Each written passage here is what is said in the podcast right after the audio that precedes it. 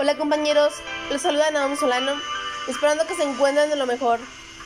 Para ser sincera, no me encuentro en mis mejores condiciones, pero aún así estoy muy feliz y muy agradecida de que estén conmigo una vez más, de poder compartir este nuestro espacio donde aprendemos a conocernos a nosotros mismos y en sí conocer lo que somos.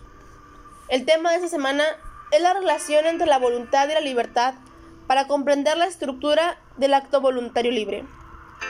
Primeramente, tenemos que entender que la voluntad es la capacidad que tenemos los seres humanos, que es lo que nos mueve a hacer cosas de manera intencionada. Es la facultad que permite al ser humano gobernar sus actos, a decidir con libertad y optar por un tipo de conducta determinado. Es el poder de elección con la ayuda de la conciencia. El actor humano está orientado por todo aquello que aparece como la mejor opción, desde las actividades recreativas hasta el empeño por mejorar en el trabajo, por sacar adelante a la familia o ser productivos y eficientes.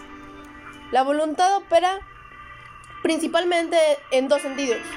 Uno de ellos es la manera espontánea, que se basa en la motivación y el convencimiento de realizar ese algo como el querer salir de los problemas, el querer salir adelante, o simplemente salir a pasear con alguien, iniciar una afición o un pasatiempo, organizar una reunión, asistir a un entrenamiento, entre muchas cosas más.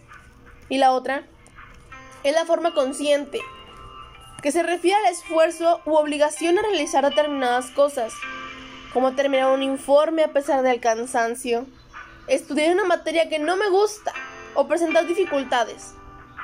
Recoger las cosas que están afuera de su lugar, levantarse a pesar del sueño, entre demasiadas y demasiadas cosas más. Todo esto representa un ejercicio de voluntad, porque se llega a la decisión de actuar contando con los inconvenientes.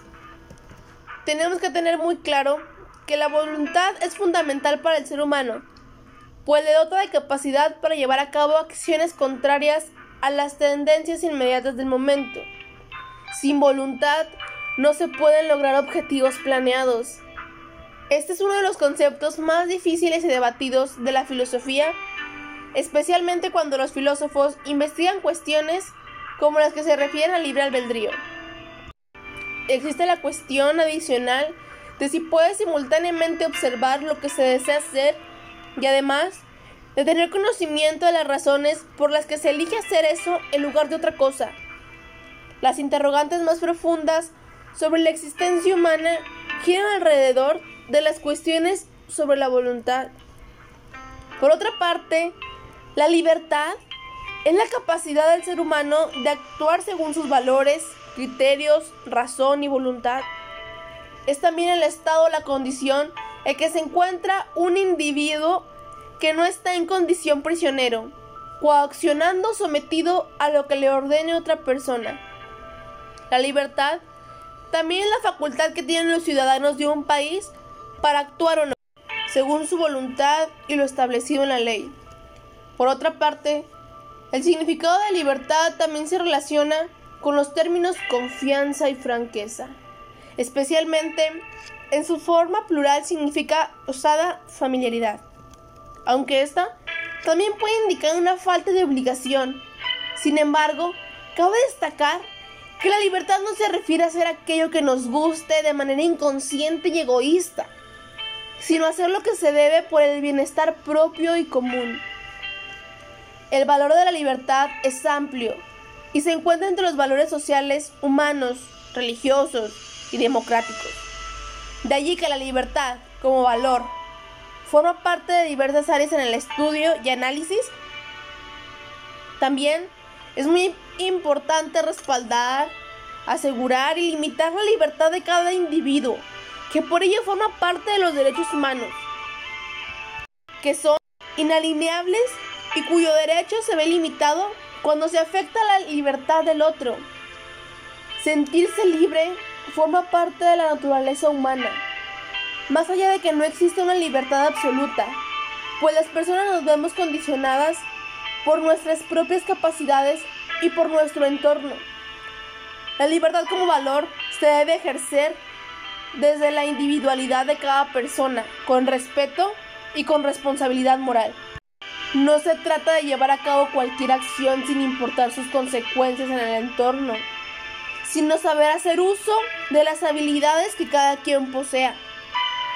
A pesar de que se trata de una de las características y derechos fundamentales del ser humano, la libertad en muchos casos se ve condicionada por factores externos que impiden la realización de la persona. Por lo tanto, la relación que tienen la voluntad y la libertad se basa en mejorar la armonía y la convivencia entre el hombre con sí mismo y con la sociedad. Y de esta manera podremos evitar tantos problemas que nos afectan a nosotros como a la sociedad. Habiendo problemas como la pobreza, la inseguridad, la violencia, la injusticia. Y para que un acto pueda considerarse libre, es necesario que tenga los elementos del pleno conocimiento o advertencia. Con la inteligencia o la razón, el hombre conoce el objeto que quiere o desea y debe reflexionar si puede o si debe realizar la acción necesaria para conseguirlo, como también el elemento del pleno conocimiento o voluntad. Una vez que la inteligencia le mostró el bien que quiere alcanzar, la voluntad tiene hacia él o lo rechaza porque considera que no es beneficioso. Puede decirse que el hombre es dueño de sus actos solo si han intervenido el conocimiento y la voluntad, porque entonces es responsable de ellos. Si este fuera el caso, puede hacerse una valoración moral. Y después de escuchar todo lo anterior, podemos decir que la voluntad es de las facultades superiores del ser humano y que la otra es la inteligencia. Una vez que está reconocido un bien como, buen, como bueno, se le presta la voluntad para que elija si quiere alcanzarlo. En ocasiones, la persona opta por un mal y esto sucede porque lo ha visto aparentemente como un bien, ya que la voluntad siempre quiere el bien. La diferencia entre alternativa y opción es que la primera es el objeto que se quiere y optar es la facultad de elegir la acción. Para decir si quieres el bien, hay varias etapas en las que tu inteligencia y tu voluntad intervienen. Un acto es considerado libre si hubo pleno conocimiento o advertencia y total conocimiento o voluntad. Solamente así puede decirse que la persona es dueña de sus actos. El acto humano moral es aquel donde la advertencia no consiste solo en darse cuenta de lo que se está haciendo, sino de la relación que tiene este acto con la moralidad. Eso es todo por el día de hoy. Espero les haya aportado de manera gratificante para su día a día. Nuevamente, muchas gracias por haber estado aquí este día, por haberme regalado parte de su tiempo.